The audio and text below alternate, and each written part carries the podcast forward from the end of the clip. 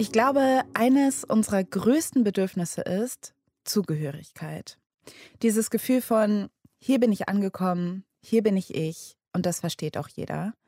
Viele Menschen finden dieses Gefühl ja zuerst innerhalb der Familie. So ist es auch bei Gianni. Deutschlandfunk Nova 100 Stories mit Alice Husters.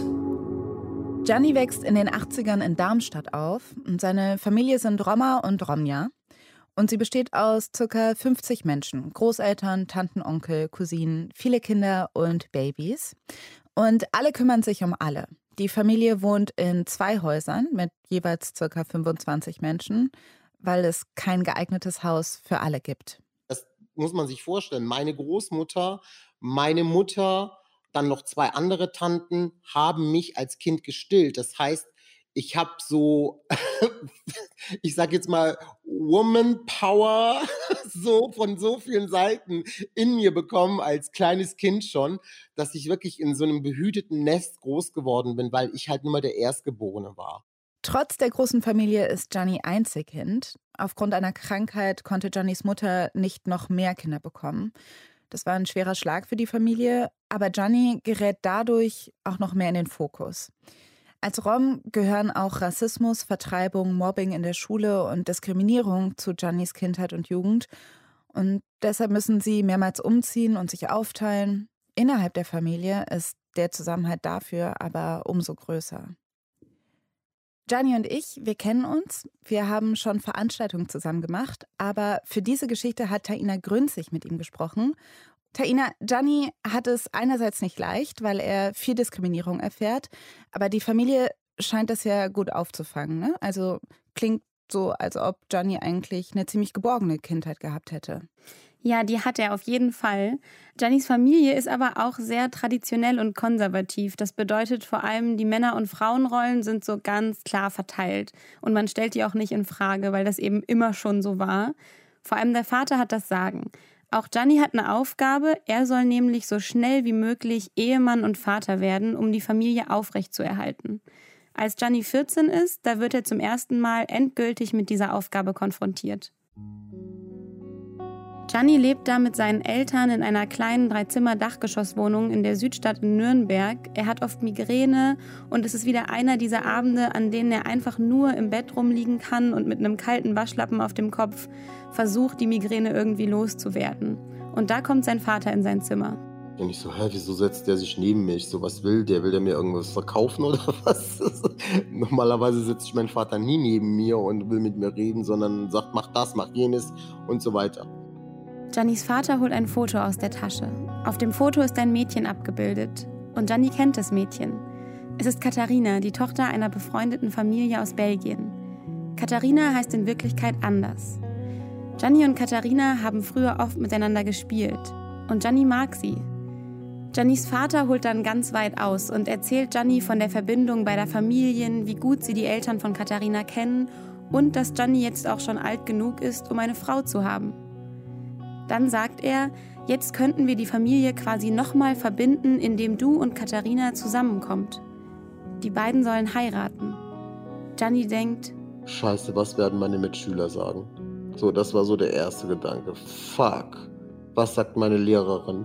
Giannis Vater fragt ihn, was denkst du darüber? Sie ist doch sehr hübsch. Und ich so, äh, pff, ja, äh, ja, ja, ich mag sie sehr, so, ja. Sein Vater scheint sehr zufrieden mit dieser Antwort. Gianni ist nicht überrascht. Dass es so kommen würde, das war ihm schon immer klar, denn diese Tradition in seiner Familie, die kennt er total gut. Und trotzdem könnte Gianni innerlich kotzen.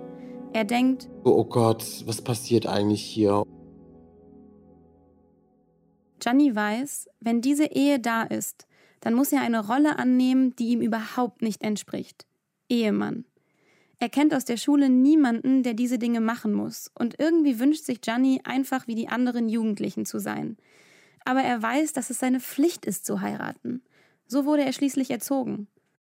Taina, du sagst also, es gibt diese starke Tradition in Giannis Familie. Jetzt kann ich mir vorstellen, dass viele schnell daraus schließen, dass es bei allen Roma und Romja so ist, dass sie super früh heiraten. Nee, das kann man nicht so sagen. Roma sind eine total heterogene Gruppe. Es lassen sich hier also nicht irgendwelche Generalisierungen machen oder so. Diese Tradition ist einfach sehr von der Familie abhängig, in der man groß geworden ist. Mhm. Aber ob Tradition oder nicht, mit 14 kann man ja gar nicht legal heiraten. Nein, genau. Also natürlich ist das keine rechtskräftige Hochzeit. In Deutschland darf man erst heiraten, wenn man volljährig ist. Deshalb ist so eine Hochzeit auch eher eine symbolische Heirat. Die Hochzeit findet ein halbes Jahr später, Anfang Februar, in Charleroi in Belgien statt. Das ist die Gegend, aus der Katharina und ihre Familie kommen. Um zur Hochzeit zu kommen, müssen alle zunächst durch ein Restaurant vorne an der Straße und dahinter befindet sich dann dieser riesige Hochzeitssaal. Im Saal tummeln sich ungefähr 300 Gäste, die aus ganz Europa angereist sind. Und am anderen Ende des Raums ist eine Riesenbühne. Es wird getanzt, getrunken, gesungen. Es ist eine super ausgelassene Stimmung. Gianni trägt ein Smoking, der ihm eigentlich viel zu groß ist, und Katharina ein langes Kleid mit riesiger Schleppe. Die Hochzeit selbst geht drei Tage lang und schon am ersten Tag hat Gianni das Gefühl, als hätte ihm jemand einen schweren Hinkelstein auf den Kopf gesetzt. Und mit dem muss er ab sofort rumlaufen. Am meisten Angst hat Gianni vor dem zweiten Tag. Denn an diesem Tag sollen Gianni und Katharina miteinander schlafen. Gegen 22 Uhr am zweiten Tag ist es dann soweit. Mit zwei Bussen fahren einige Familienmitglieder und zwei Zeuginnen, die zu keiner der beiden Familien gehören, in ein kleines Hotel direkt an der Autobahn. Während der Autofahrt bekommt Gianni Panik. Also ich, ich, ich habe mir Szenarien ausgemalt, was passiert, wenn ich versage, was passiert, wenn sie doch keine Jungfrau ist, also es waren halt alles so Horrorszenarien voller Angst und Sorge, dass ich dafür verantwortlich bin, dass äh, all das, was mein Vater investiert hat an Geld für diese Hochzeit, der Ruf, der Name meiner Familie, ähm, die, die, die Häme, die ich mir abholen würde von den anderen Jungs, das war eine extrem belastende Situation. Katharina geht mit ein paar Frauen in das gebuchte Hotelzimmer. Gianni sitzt mit den Männern in der Lobby. Sie bestärken ihn nochmal und sagen ihm, was er machen soll, dass er seine Frau nicht bedrängen soll und dass alles gut wird. Und dann geht Gianni in das Hotelzimmer. Katharina sitzt in ein weißes Laken gehüllt auf dem Bett. Sie traut sich kaum, Gianni in die Augen zu blicken. So verängstigt ist sie. Gianni geht ins Bad, zieht sich aus und legt sich neben sie. Dann fangen sie erstmal an zu reden. Katharina weint und weint und Gianni versucht sie zu beruhigen. Ich habe ja gesagt, mach dir bitte keine Sorgen. Ich habe das schon mal gemacht, obwohl ich das noch nie gemacht habe. Bitte mach dir da keine Sorgen. Ich habe das schon mal gemacht. Ich habe auch gesehen, wie das gemacht ist. Ich passe auf und so weiter. Gianni und Katharina versuchen irgendwie miteinander zu schlafen, obwohl sie keine Ahnung haben, wie das gehen soll. Und zwei Stunden später, da klappt das dann irgendwie. Natürlich ist es ein Mythos, dass alle Frauen beim ersten Sex bluten, aber bei Katharina ist das der Fall. Und mit dem blutigen Unterrock als Beweis werden Gianni und Katharina dann zurück zum Fest gefahren und dort werden sie gefeiert.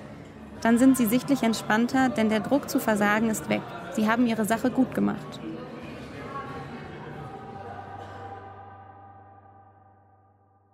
In der Schule merkt Gianni dann, dass das mit der Ehe für seine MitschülerInnen überhaupt nicht normal ist. Die sind nämlich total irritiert und einige Lehrerinnen sind auch bestürzt.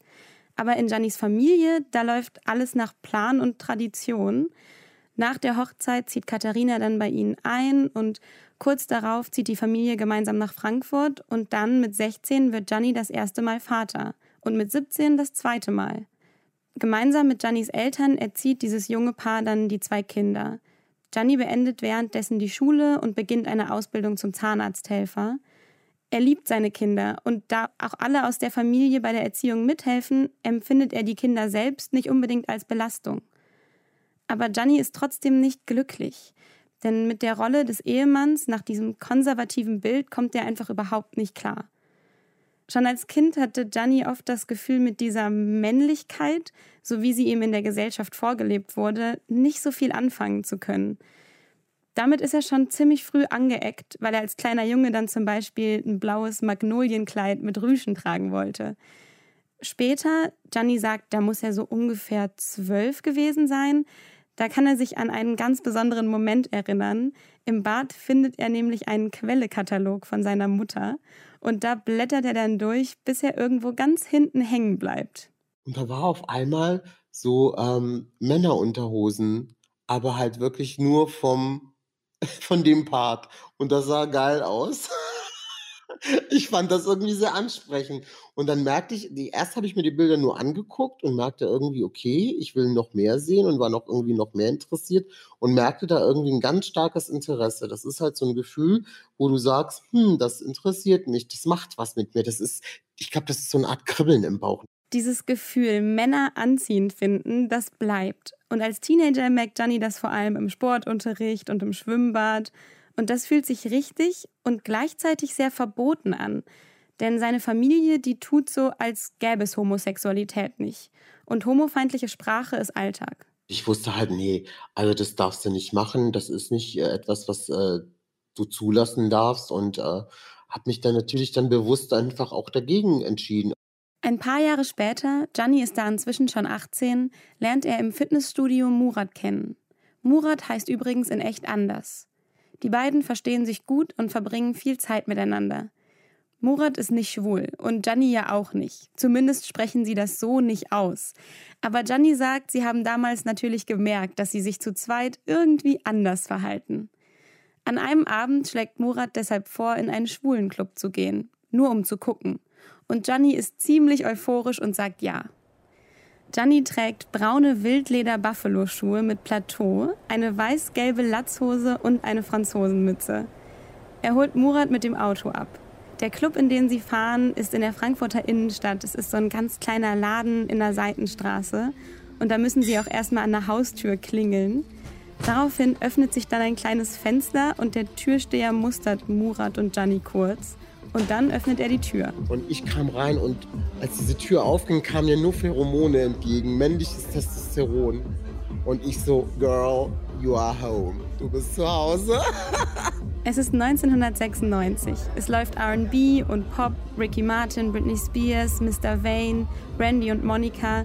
Gianni kann sich nicht halten. Er geht sofort auf die Tanzfläche und tanzt sich die Seele aus dem Leib.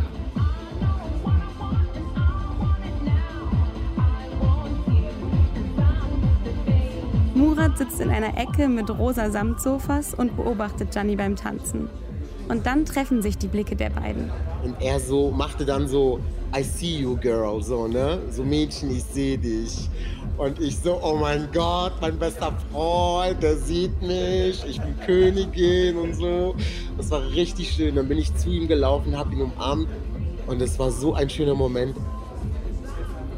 In dem Moment ist beiden klar, Jetzt zeigen wir uns endlich gegenseitig unsere wahre Identität. Später steht Gianni in der Schlange zum Klo. Ein Typ, der nur in Hotpants gekleidet ist, spricht ihn an und Gianni findet ihn mega hot. Er will Gianni auf einen Drink einladen und weil Gianni kein Alkohol trinkt, nippen sie dann später an der Cola zusammen und unterhalten sich. Ein paar Minuten später kommen die beiden sich dann auch schon näher und küssen sich.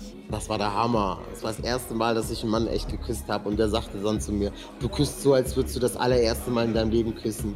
Und ich so, ja, das stimmt auch. Du bist der erste Mann, mit dem ich überhaupt rumgeknutscht habe. Und dann sagte er so, oh, dafür kannst du es aber ziemlich gut. Und wir haben dann weitergemacht.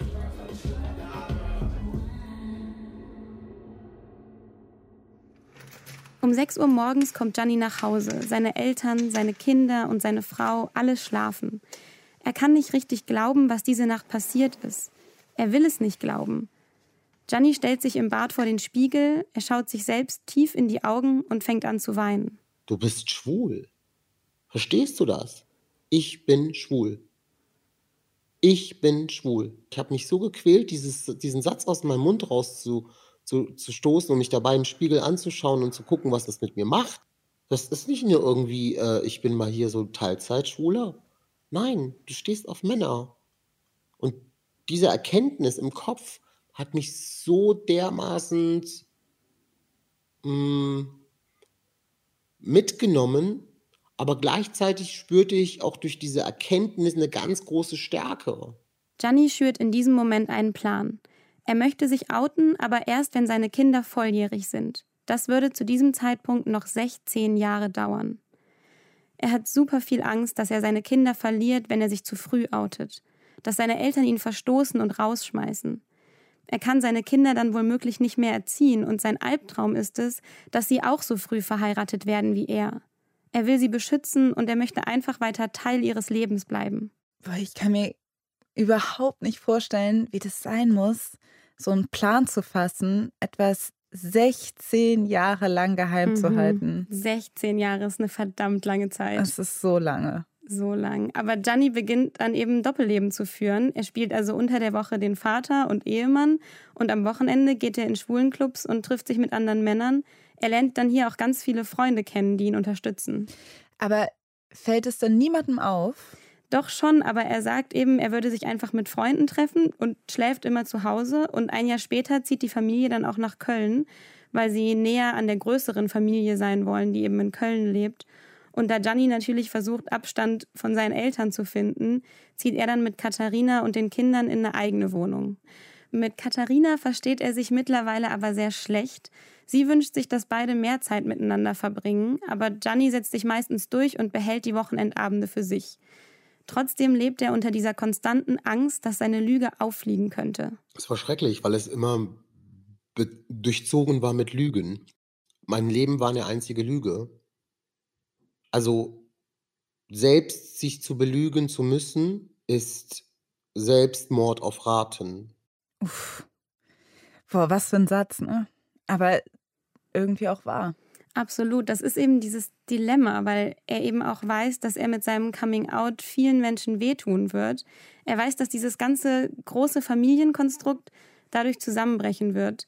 Denn Schwulsein, das existiert für sie eben nicht. Das geht einfach nicht. Aber er weiß eben auch, er muss was ändern, sonst geht er einfach an diesem Doppelleben zugrunde.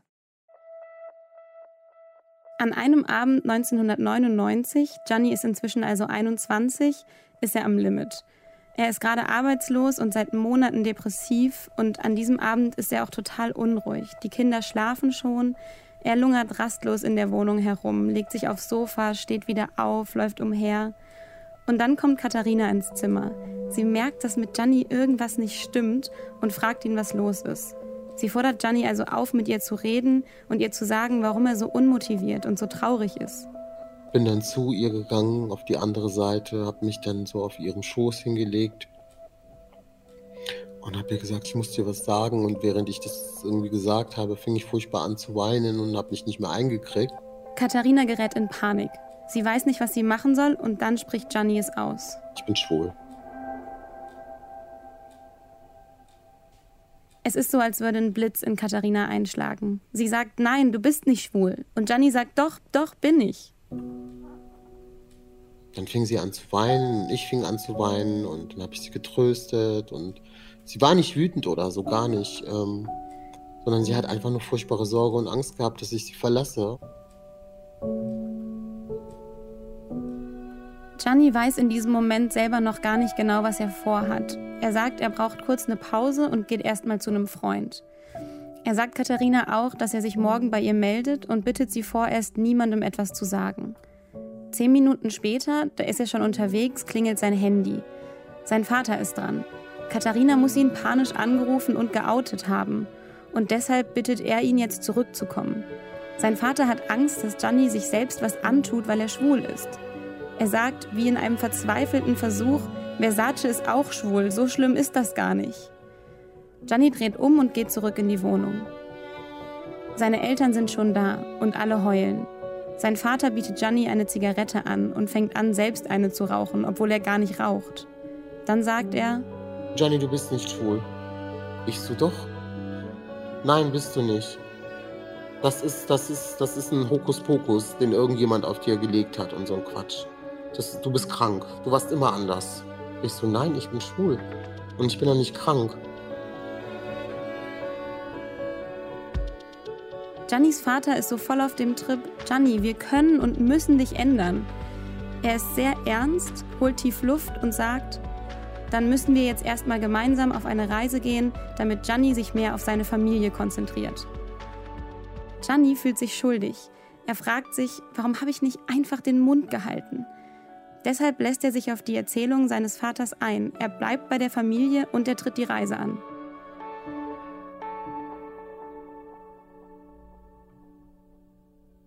Also Giannis Vater meint, er könnte Gianni mit auf eine Reise nehmen und ihn dadurch heilen? Yep. Ja, genau das war der Plan. Hm. Und deshalb fahren sie dann sechs Monate mit einem riesen Wohnwagen zunächst durch Süddeutschland, dann Österreich, dann die Schweiz und treffen da Bekannte und Verwandte und verbringen auch viel Zeit in der Natur. Es gibt einfach immer irgendwas zu tun. Aber Giannis Coming Out wird einfach totgeschwiegen. Und das sechs Monate lang, das ist ja echt mhm. auch eine Zeit. Wie hält Gianni das denn aus? Ja, Gianni zieht sich in der Zeit einfach total zurück und konzentriert sich auf tägliche Aufgaben wie Kochen und macht Ausflüge mit seinen Kindern alleine, um so Auszeiten von dieser größeren Familie zu bekommen. So hangelt er sich irgendwie von Tag zu Tag und übersteht diese Zeit. Und was passiert dann nach der Reise? Natürlich hat sich in Gianni nichts verändert. Er trifft sich wieder mit den Freunden, geht wieder aus und kurz darauf wird alles sogar noch komplizierter, weil Gianni an einem Abend Paul in einem Club kennenlernt. Und in Paul verliebt er sich ziemlich krass und kurz darauf kommen die auch zusammen. Paul gibt Gianni Liebe und die Anerkennung, nach der er sich schon so lange gesehnt hat. Ja, so schön das auf der einen Seite ist, wird Giannis Leben ja dadurch nicht gerade weniger kompliziert. Nee, mit Paul ist es eben ernst und deshalb führt er für zwei Jahre lang dieses Doppelleben mit Beziehungen. Und Gianni hat immer noch Angst, diese ganze Situation zu durchbrechen. Aber Paul bestärkt ihn und macht ihm klar, dass er am Ende nicht alleine dastehen wird, dass er sich auf ihn verlassen kann. Und das war dann so der, okay, das ist der Jackpot. Du wirst nicht nochmal so eine Chance bekommen in deinem Leben. Das ist die Chance, wirklich dein Leben selbstbestimmt zu leben. Und da habe ich zugegriffen. Gianni ist inzwischen 25, seine Kinder sind schon 9 und 10 und da kommt dieser Tag X. Es ist eigentlich kein besonderer Tag, aber da muss alles ein Ende haben. Er wiederholt, was er schon mal gesagt hat. Katharina, ich bin schwul. Ich bin doch schwul. Katharina rennt auf ihn los, sie schlägt nach ihm, beginnt seine Sachen aus der Wohnung zu schmeißen und sagt, du wirst deine Kinder nie wiedersehen. Gianni geht raus, sammelt seine Sachen auf und fährt zu Paul. Und jetzt ist er wirklich weg.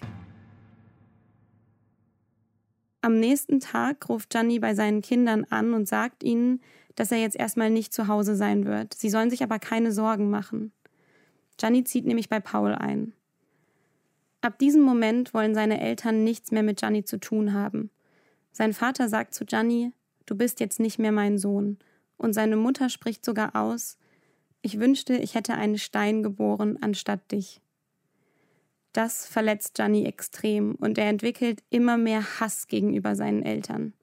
Seine Eltern versuchen zu verhindern, dass er die Kinder sieht, und bei den wenigen Begegnungen, die es noch gibt, gibt es immer wieder Streit, vor allem mit seinem Vater. Der Höhepunkt war, dass er mir dann irgendwann mal vor meinen ganzen Onkels, die alle schon irgendwie 50, 60 sind, ins Gesicht gespuckt hat und mich beschimpft hat. Rechtlich hätte Gianni eigentlich Anspruch darauf, seine Kinder zu sehen. Aber die Polizei oder das Jugendamt einzuschalten, das möchte er nicht. Dafür hat die Familie einfach zu viel Scheiß mit öffentlichen Institutionen durchmachen müssen. Deshalb muss er damit leben, dass fast jedes Treffen mit seinen Kindern neu ausgehandelt werden muss. In den kommenden drei Jahren erkämpft sich Gianni ab und zu trotzdem ein bisschen Zeit mit ihnen. In unregelmäßigen Abständen trifft er seine Kinder, telefoniert oder schreibt SMS mit ihnen und bleibt somit auch in losem Kontakt mit dem Rest der Familie. Mit Paul bleibt er weiterhin zusammen. Sie sind sehr glücklich miteinander. Drei Jahre nach Giannis zweitem Coming Out ruft Katharina Gianni an. Sie möchte ihn informieren, dass sein Sohn, der mittlerweile 13 ist, mit einem Mädchen zusammen sein möchte und sie heiraten werde. Diese Information trifft Gianni wie ein Schlag. Er ist komplett außer sich. Es war ja eigentlich der Plan, das zu verhindern. Und jetzt soll genau das, was ich eigentlich vorhatte, von meinem Vater zerstört werden oder von der Familie. So habe ich das erstmal aufgefasst. Also als eine Kampfansage, eine Kriegserklärung. Gianni will auf keinen Fall, dass sein Sohn das Gleiche durchmacht wie er selbst. Am nächsten Tag fährt Gianni zu Katharina. Gianni kommt ins Wohnzimmer. Alle sind da. Katharina, sein Vater, seine Mutter, seine Kinder. Und die ganze Situation ist total angespannt. Gianni fragt, warum sein Sohn verheiratet werden soll und sein Vater fängt direkt mit den Vorwürfen an. Da er die Familie verlassen hat, muss sein Sohn jetzt heiraten. Denn sonst gibt es niemanden, der die nächste Generation vertritt. Und Katharina stimmt zu. Ich so, das kann nicht euer Ernst sein. Es kann nicht euer Ernst sein, dass ihr diesen Fehler noch mal ein zweites Mal begehen wollt. Ich sitze hier als 28, 29-jähriger Mann vor euch und sage euch, ich möchte nicht, dass ihr meinen Sohn gegen seinen Willen mit 13 Jahren verheiratet. Das ist nicht in Ordnung. Das geht nicht. Ihr seht doch, was daraus werden kann. Aber sie bleiben dabei. Gianni sei seinen elterlichen Pflichten nicht nachgekommen, deshalb müssten sie jetzt diese Entscheidung treffen. Tu das nicht. Sonst ist unsere Familie kaputt. Sonst zerstörst du alles, was wir versuchen, irgendwann mal zu haben. Und du willst das nicht. Dann bleibt mir ja nichts anderes übrig, als dagegen anzukämpfen, weil es ist mein Kind. Du kannst nicht das mit meinem Kind machen, was du mit mir gemacht hast. Das lasse ich nicht zu. In Gianni kocht es. Giannis Vater unterbricht ihn. Giannis Sohn wolle das schließlich auch.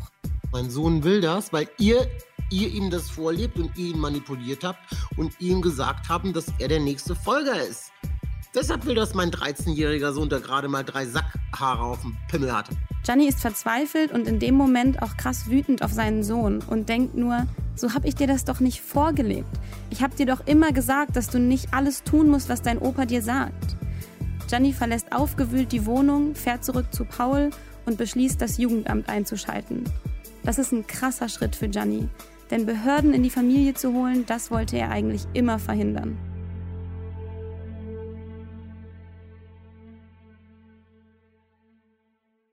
Am nächsten Tag fährt Gianni zum Jugendamt. Die MitarbeiterInnen dort sagen ihm allerdings, dass sie nichts machen können, wenn nicht beide Kinder selber zum Jugendamt gehen und versichern, dass sie gezwungen werden. Aber das wird einfach nicht passieren. Denn die Kinder haben ja das Gefühl, das Richtige zu tun, genauso wie er damals.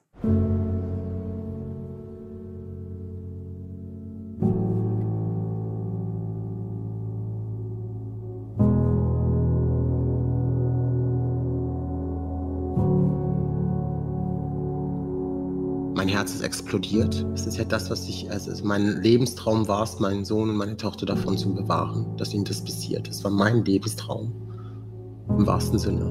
Mein Wunsch, dass das nicht mehr in die nächste Generation getragen wird. Und das ist genau passiert mit meinem Erstgeborenen. Und es war so, als hättest du mir das Herz, hättest du wirklich eine Bombe reingetan und es mich explodiert von innen. So schmerzhaft war das. Weil ich genau wusste, was mein Kind, was mein Sohn für einen wahnsinnigen Schaden daraus mitnehmen wird.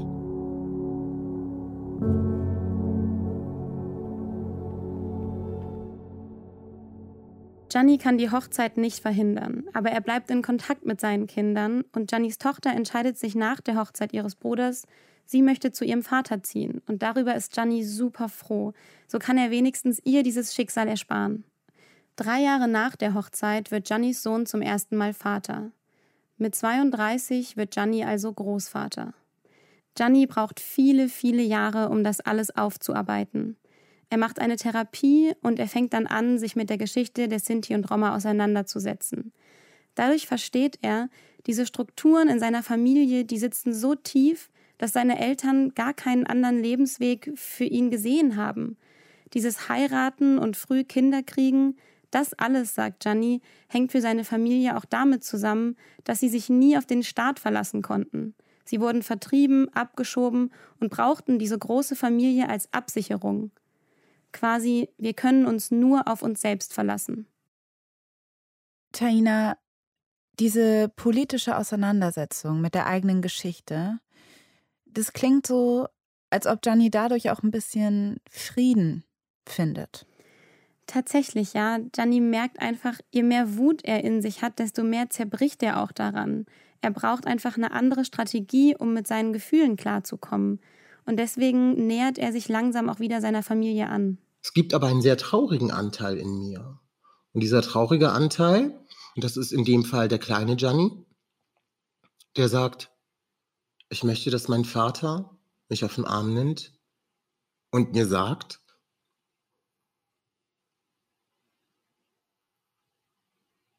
und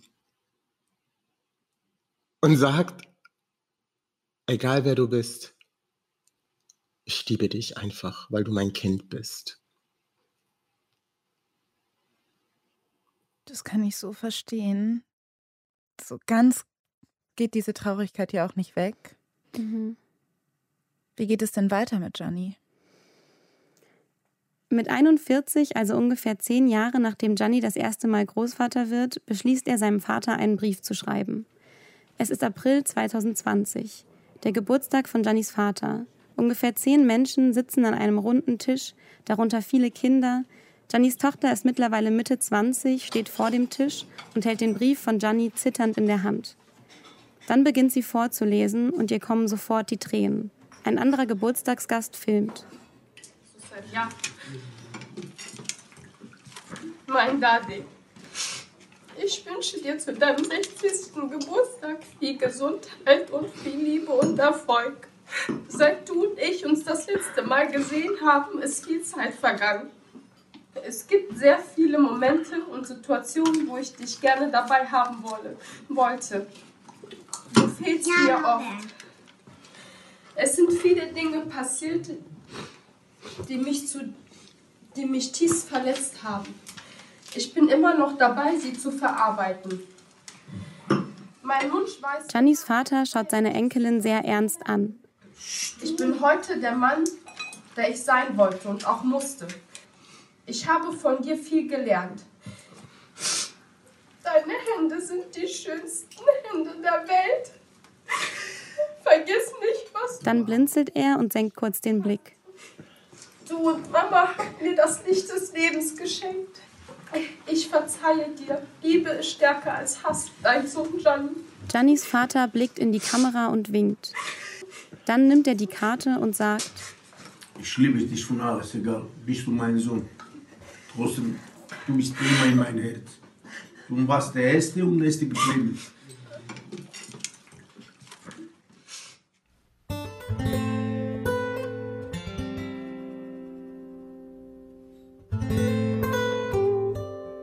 Ich will am Ende mir in den Spiegel gucken können und sagen können, ich bin schwul, ich bin schön, ich bin intelligent und ich werde geliebt.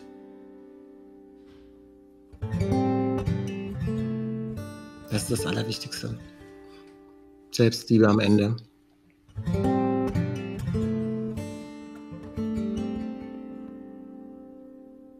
Selbstliebe am Ende. So oft ist der Weg dahin ein Kampf. Und wie schön, dass Gianni ihn für sich gewonnen hat. Und danke, Taina Grünzig, dass du uns die Geschichte erzählt hast.